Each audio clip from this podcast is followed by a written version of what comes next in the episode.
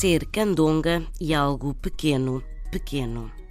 De algo obtido de forma ilegal, mas também do contrabando de géneros, sejam eles alimentares ou outros, e ainda de tudo o que pode ser adquirido ao negro, ou seja, no mercado negro, diz-se que é candonga.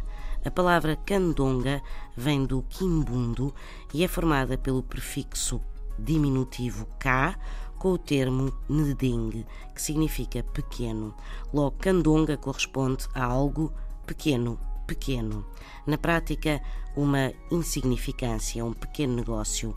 Segundo os dicionários, em Cabo Verde e na Guiné-Bissau, candonga remete ainda para uma bebida confeccionada com álcool puro e cuja produção é proibida. Ser candonga, contrabando, algo obtido ilegalmente.